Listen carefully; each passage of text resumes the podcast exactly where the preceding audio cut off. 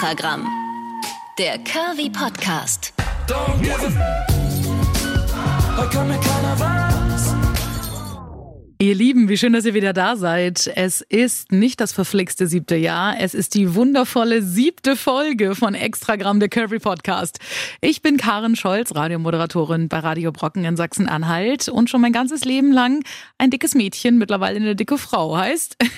Alles, äh, ja, was so damit zu tun hat, mit dem Dicksein, mit dem Leben als dicker Mensch, in meinem Fall als dicke Frau, das findet hier Platz in diesem Curvy Podcast und ich nehme euch alle mit hin in die schönsten Momente, in die dunkelsten Ecken, in all das, was vielleicht mal Tränen produziert hat oder immer noch Tränen verursacht und in die ganzen Dinge, die uns helfen, ein klein bisschen mehr zu uns selber zu finden und uns genauso lieb zu haben, wie wir sind. Heute in Folge Nummer 7 ist es endlich soweit. Wir haben den Arzt-Talk am Start. Ich habe mir jemanden ins Radio Brockenstudio eingeladen, der darüber ultra gut Bescheid weiß. Er ist ein Mega-Pro, kann man sagen, in der Arbeit mit Übergewicht und mit dicken Menschen. Dr. Schubert, vielen Dank für Ihre Zeit. Schön, dass Sie da sind. Dankeschön fürs Kommen. Äh, wir sitzen jetzt nicht bei Ihnen und Sie haben auch keinen weißen Kittel mitgebracht. Sie sehen aus wie ein ganz normaler Mensch. Glück, ne? Ja, sind Sie, ne? Erstmal sagen wir, woher Sie überhaupt genau kommen und warum ich ausgerechnet Sie eingeladen habe. Sie sind tätig im äh, Klinikum in Halle und äh, im Fachbereich für Adipositas. Ja, zu Hause, sag ich mal. Also Sie arbeiten mit, ich sag's jetzt salopp, mit dicken Menschen. Genau. Wir, also ich bekleide das ähm, Fachgebiet der Allgemein- und Viszeralchirurgie. Das ist grob umfasst die Bauch- oder Eingeweideschirurgie, wenn man so will. Also wir beschäftigen uns mit vielerlei Erkrankungen, die chirurgisch relevant sind. Mhm. Und seit ja nunmehr 10, 15 Jahren spielt ja das Übergewicht in Deutschland auch immer eine größere Rolle. Und äh, das ist mittlerweile auch zum ähm, relativ wichtigen Behandlungspart der Chirurgie, also meiner Passion geworden. Und wir beschäftigen uns also dementsprechend auch mit der ganzheitlichen Behandlung des krankhaften Übergewicht, wobei hier wirklich der Fokus auf dem medizinischen Input und der Krankhaftigkeit dann auch liegt.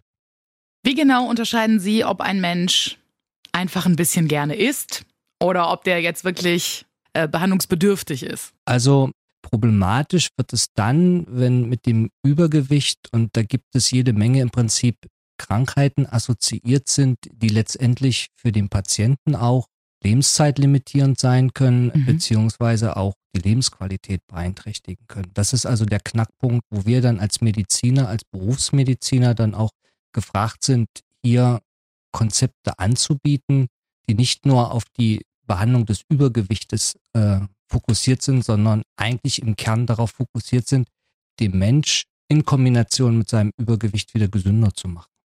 Ähm, nur, nur ist jetzt, klingt jetzt sehr negativ, so meine ich es nicht, aber ausschließlich auf das Physische bezogen oder funktioniert das in einer komplett äh, Nein. Situation mit ähm, Psychotherapie und sowas Nein. alles?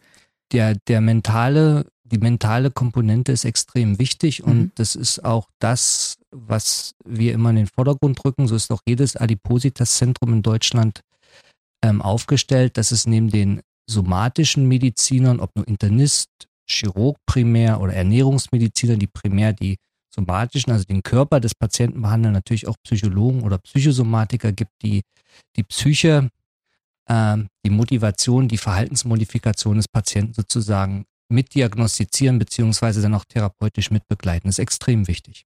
Woran merke ich selber als übergewichtiger Mensch, ähm, ob ich das noch alleine schaffe, wenn ich merke, ja, ich habe da auf jeden Fall ein Problem, was in Richtung Essstörung geht, sei es jetzt Binge-Eating oder eben einfach, ja, obwohl es ist dann wahrscheinlich Binge-Eating, ne, wenn man in so rauen Mengen futtert, dass man immer mehr an Gewicht zunimmt und einfach das, das Gefühl kriegt, ich, ich komme da irgendwie so nicht mehr mit klar, ich bin nicht mehr glücklich, mir geht's nicht mehr gut.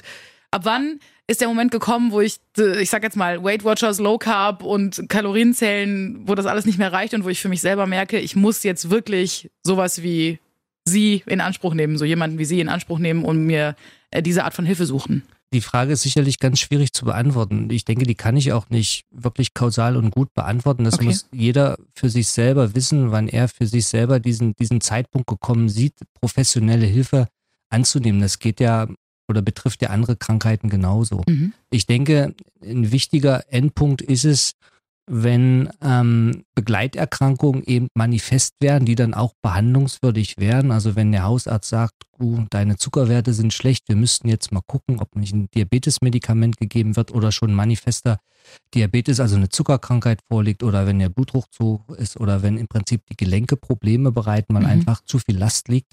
Das ist also immer so ein Cut-off, den die Patienten haben. Und dann natürlich, wenn man verschiedenste Arten von Diäten, von Lifestyle-Modifikationen, Bewegungsaktivitäten, und das hat ja jeder in seiner Karriere gemacht, ne, ähm, gemacht hat, ohne dass es einen langfristigen Erfolg gibt oder gab. Und da gibt es im Prinzip jede Menge und sehr viele Patienten.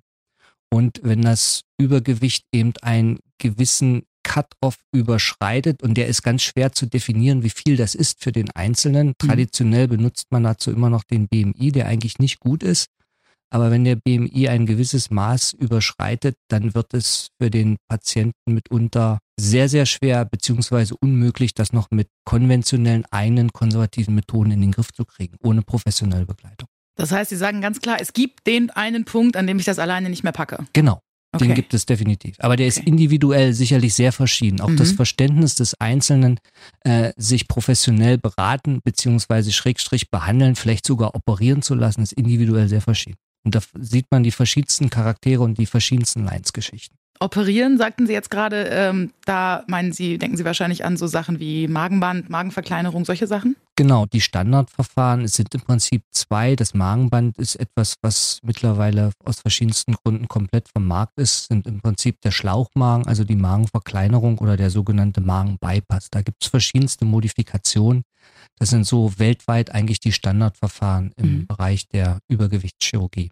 Ist ja gerade auch wieder sehr populär, sieht man an Rainer Kallmund, der hat sich jetzt mit fast genau. 70 Jahren nochmal, genau. glaube ich, so einen Magenbypass genau. legen lassen und hat genau. wirklich massiv krass Erfolge genau. äh, damit verbucht. Ich glaube, der hat jetzt schon knapp 50 oder noch mehr Kilo abgenommen in einem halben, dreiviertel Jahr oder so, ja. also echt in super kurzer Zeit. Ich kenne dieses große, ja, zu schnell, zu viel ist nicht gut. Das ist dann aber wahrscheinlich in solchen Fällen bei so chirurgischen Eingriffen was anderes, ne? Die Pathophysiologie dahinter ist was komplett anderes und ähm, wir fokussieren medizinisch auch gar nicht so sehr auf den reinen Gewichtsverlust nach so einer Operation mhm. und der kann nach, je nach Ausgangsgewicht durchaus 50, 80, 100 Kilo im ersten Jahr sein, nach so einer Operation. Wahnsinn. Uns geht es vielmehr um die Beeinflussung wirklich von diesen Komorbiditäten, sagen wir dazu, also Begleiterkrankungen, Zuckerkrankheit, ja. Bluthochdruck und so weiter. Ja. Und da sehen wir, dass das sofort unabhängig vom Gewichtsverlust meistens am ersten Tag nach der Operation deutlich besser ist. Das ist ja Wahnsinn. Das ist eigentlich der entscheidende Effekt für uns, auch für die Patienten, ja. was, die, was die Lebensqualität beziehungsweise den Organismus letztendlich betrifft. Ja. Der reine Gewichtsverlust ist kosmetisch sehr schön, für den Patienten natürlich ungemein wichtig, aber für uns medizinisch eigentlich gar nicht so interessant. Das ist ja interessant. Okay, das heißt also aber dann ja im Umkehrschluss solche Sachen wie Bluthochdruck oder das mit den Gelenken oder, oder Zucker, äh, hat dann am Ende wirklich rein mit der alltäglichen, mit der täglichen Nahrungsaufnahme zu tun? Oder wie kann das sein, dass es sonst nach, ich sag jetzt mal eine Woche nach der OP sofort schlagartig besser wird? Das ist relativ komplex zu erklären. Viele Dinge verstehen wir davon selber noch nicht so richtig hundertprozentig. Da ist die Wissenschaft an verschiedenen Ebenen auch dabei, diese Effekte zu erklären. Ja. Unter Umständen diese Effekte, die wir mit der Operation erreichen, auch in Medikamente zu packen, um diese äh, Wirksamkeiten quasi zu imitieren, mhm. ohne operativen Eingriff. Wir setzen ähm, verschiedenste hormonelle Kaskaden frei, beziehungsweise verändern die. Das heißt, die Achse zwischen Darm zum Beispiel und Hirn ist eine sehr enge und wir verändern durch den operativen Eingriff, manchmal ohne dass wir es genau wissen, bestimmte Kaskaden, die zum veränderten Essverhalten führen. Zum Beispiel haben Patienten, die vor einer Operation sehr gern süß, Sahne, Eis oder äh, äh, äh, Chips und, und fettige Nahrung zu sich nehmen ja. und, und da ein, ein, positives Feedback im Gehirn bekommen, ja. nach so einer Operation oftmals gar keinen Appetit mehr darauf und tendieren eher zu gesunden Nahrung wie, wie Salat und solchen Dingen. Das ist ne? ja Wahnsinn. Und das ist wirklich nur erklärbar durch veränderte Prozesse auch im Hirn mhm. und durch verschiedenste verdauungshormonelle Stoffwechselprozesse beeinflussen, wie auch direkt oder indirekt den Stoffwechsel, also was die diabetische Situation, also die Zuckerverstoffwechselung betrifft, den Bluthochdruck und so weiter. Und das geht meist rapide schnell. Das ist ja total verrückt. Das wusste ich nicht. Also ich habe einfach nur gedacht, klar, du kannst plötzlich dann am Tag nur noch einen pürierten Keks Nein. essen und deswegen nimmst du so schnell Nein. so viel ab. Also die Philosophie, äh, die man früher hatte, äh, ein Konzept der Restriktion chirurgisch zu schaffen, also dass man etwas verkleinert, den Magen klein macht Mhm. und, und dann da weniger reinpasst und durch äh, schnellere Füllung man schneller satt wird. Das stimmt so nicht oder bei weitem nicht. Es sind vielmehr andere Mechanismen, die damit zum, zum gesünderen Essverhalten, auch zu einer veränderten Stoffwechselsituation und damit letztendlich zum gesünderen Körper und auch zum Gewichtsverlust führen. Hm. Das ist ja unglaublich interessant. Ähm, Sie sagten das gerade schon, ähm, wenn der Hausarzt sowas sagt wie, oh, jetzt ist hier ein bisschen, jetzt ist hier ein bisschen was, jetzt kommt hier ein bisschen dazu. Ähm, ich habe tatsächlich in meiner Gesundheitskarriere, es muss ich ganz ehrlich sagen, leider bis zu meinem, ich glaube, 31. oder 32. Lebensjahr äh, nicht erlebt, dass ein Hausarzt ehrlich zu mir gesagt hat, naja, schau mal, du hast halt 20, 30, vielleicht mittlerweile 40 Kilo Übergewicht. Ähm, das ist, glaube ich, das ist der einzige große gesundheitliche Faktor. Denn gerade bei mir ist es so, ich ähm, bin so ein kleiner Hypochonder. Also es war in meiner Teenagerzeit und in den Anfang 20er Jahren viel, viel schlimmer noch. Ich hatte permanent Angst, todkrank zu werden. Also solche Sachen wie Krebs, Herzinfarkt, solche, solche Sachen. Und irgendwann hat dann jetzt mal irgendwann eine Ärztin zu mir gesagt, wissen Sie was, Ihr einziger wirklich realer gesundheitlicher Faktor, den Sie haben und der Ihnen gefährlich werden kann, ist dieses massive Übergewicht. Und äh, das hat mich natürlich schockiert, denn ich bin eigentlich so durch die Welt gelaufen und dachte mir auch, naja gut, ja, ja, ich weiß, ich bin, bin dick und ich habe jetzt auch nicht nur 10 Kilo Übergewicht, also das war jetzt nicht so, dass ich davor die Augen zugemacht habe, aber ich hatte ähm, dieses Grundgefühl, ja, dir geht's ja gut, du bist ja gesund, ist ja alles okay. Erleben Sie sowas auch oder, oder sind Sie schon, also mit den Leuten, die dann eben auch zu Ihnen kommen, vielleicht sogar auch in diese, in diese Adipositas-Ambulanz? oder, oder sagen Sie, nee, das ist eigentlich so, dass Sie, dass Sie, also durch Ihre Sicht sagen können, Ärzte gehen gut und offen damit um? Denn das habe ich eben leider nicht gemacht, diese Erfahrung. Nein, ich denke, das ist nach wie vor so und die, das Krankheitsbild an sich wird nach wie vor nicht nur in der Normalbevölkerung, auch im, im medizinischen Bereich, in der Ärzteschaft oftmals stigmatisiert. Ne? Dass also nach wie vor noch der, der Grundtenor vorherrscht, herrscht, jemand ist übergewichtig, zu schwer, zu dick und das liegt nur daran, dass er zu viel isst und Ja. zu wenig Sport treibt. Und Ja. der müsste sich mal ein bisschen mäßigen und zügeln und ein bisschen bewegen und dann wird das schon. Genau. Das wird eben nicht. Mhm. Das schafft keiner. Mhm. Ja? Oder nur ganz wenige mit sehr aggressiven, auch zeitaufwendigen, Mhm. konservativen Methoden. Das muss man einfach sagen. Und auf der anderen Seite hat man natürlich nach wie vor auch noch die, die, die Meinung und die generelle Lehrmeinung, auch teilweise in der Ärzteschaft, die sich nicht mit der Problematik beschäftigen, dass ähm, das ein Problem ist, äh, was ubiquitär vorkommt und ne, es ist halt so. Und der eine ist ein bisschen dünner und Ja. der andere ist ein bisschen dicker. Ja, ja, genau. Und, und das ist so und teilweise ist es in die Wiege gelegt und die Eltern kannte ich als Hausarzt auch schon und die waren auch ein bisschen dicker und so. Dass da wirklich medizinische Gefahren ab einem gewissen Punkt auch dahinter stehen, wird teilweise verkannt und Mhm. auch nicht offensiv mit den gerade jungen Menschen besprochen, dass man wirklich sagt, also pass auf, du bist 20, bist ein netter Junge oder ein nettes Mädel, äh, fit und hast deinen Lebensplan vor dir, aber wenn du so weitermachst, hast du unter Umständen nach 30, 40 Jahren Problem gesundheitlich, was ähm, dich zurückwirft gegenüber Ja. Normalgewichtigen. Ich meine, wir Normalgewichtigen und die Normalgewichtigen können auch dieselben Probleme entwickeln, das steht außer Frage, aber die Wahrscheinlichkeit ist schon statistisch betrachtet wesentlich höher. Ja, definitiv.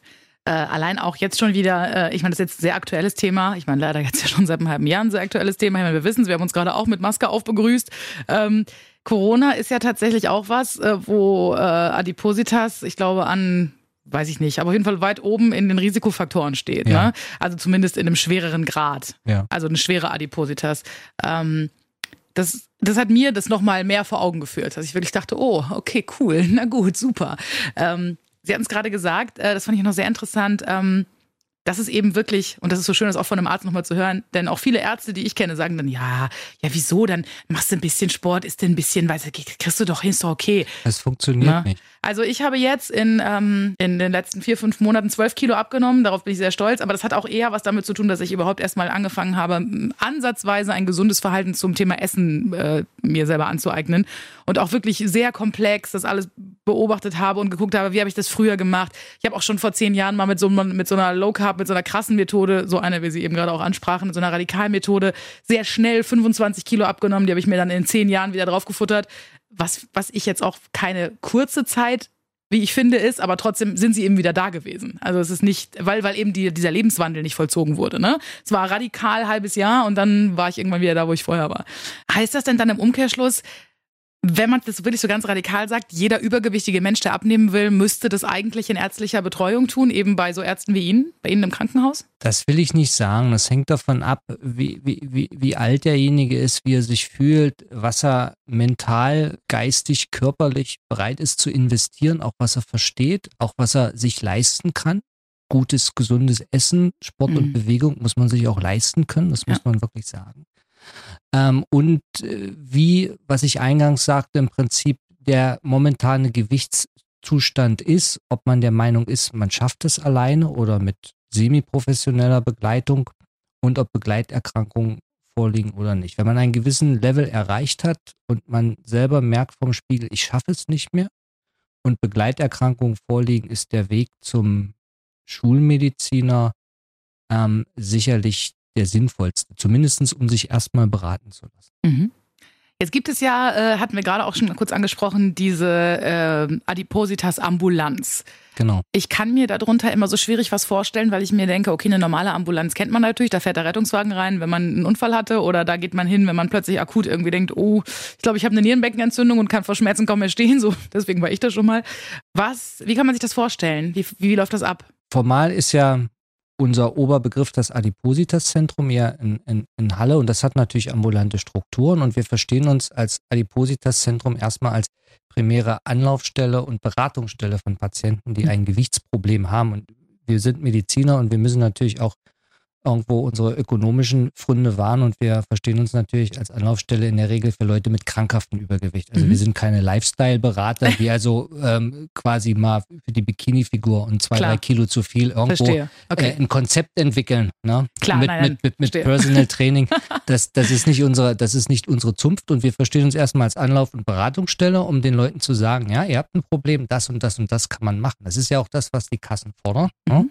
Und wir haben in der Achse Ernährungsberater, hier könnt ihr hin, das wird von den Kassen bezahlen und die beraten euch. Das sind ganz einfache Sachen. Viele Leute brauchen eine Einkaufsberatung. Die wissen gar nicht, wie man richtig einkauft. Die mhm. brauchen im Prinzip eine Ernährungsberatung, dass ihnen erstmal jemand erklärt, was gesunde Ernährung ist. Das betrifft auch leider viele Kinder und viele Jugendliche mittlerweile. Mhm. Ne?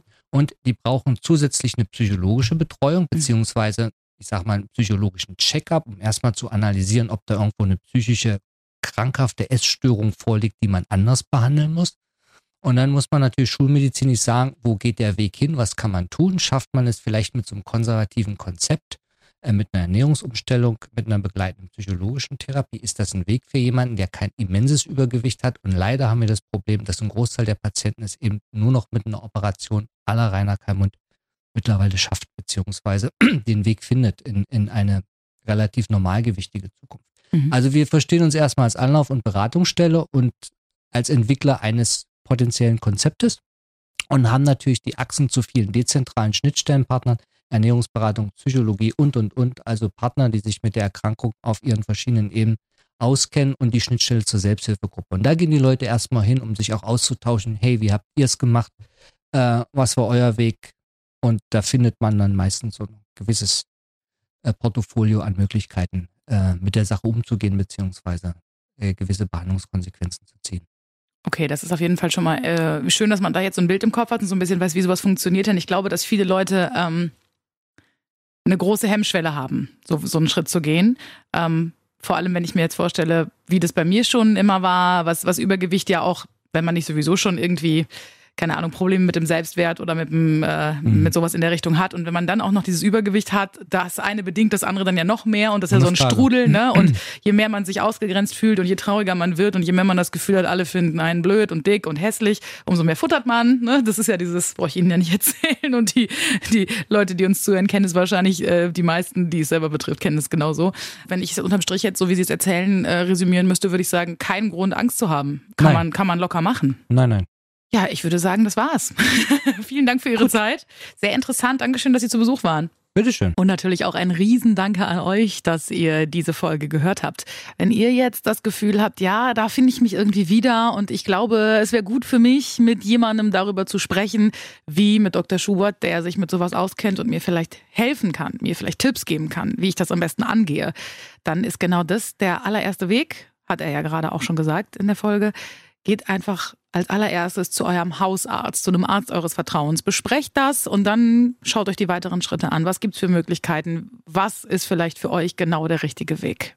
Ansonsten freue ich mich, wenn ihr mir auf Instagram eine Nachricht schickt, einen Kommentar da lasst, mir erzählt, wie euch die Folge gefallen hat und alles andere an Feedback, was ihr gerne loswerden möchtet, findet ihr auf Insta unter Extragramm Podcast. Ich freue mich auf alles, was kommt. Bis nächste Woche. Macht's gut. Extragramm, der Kirby Podcast von Radio Brocken.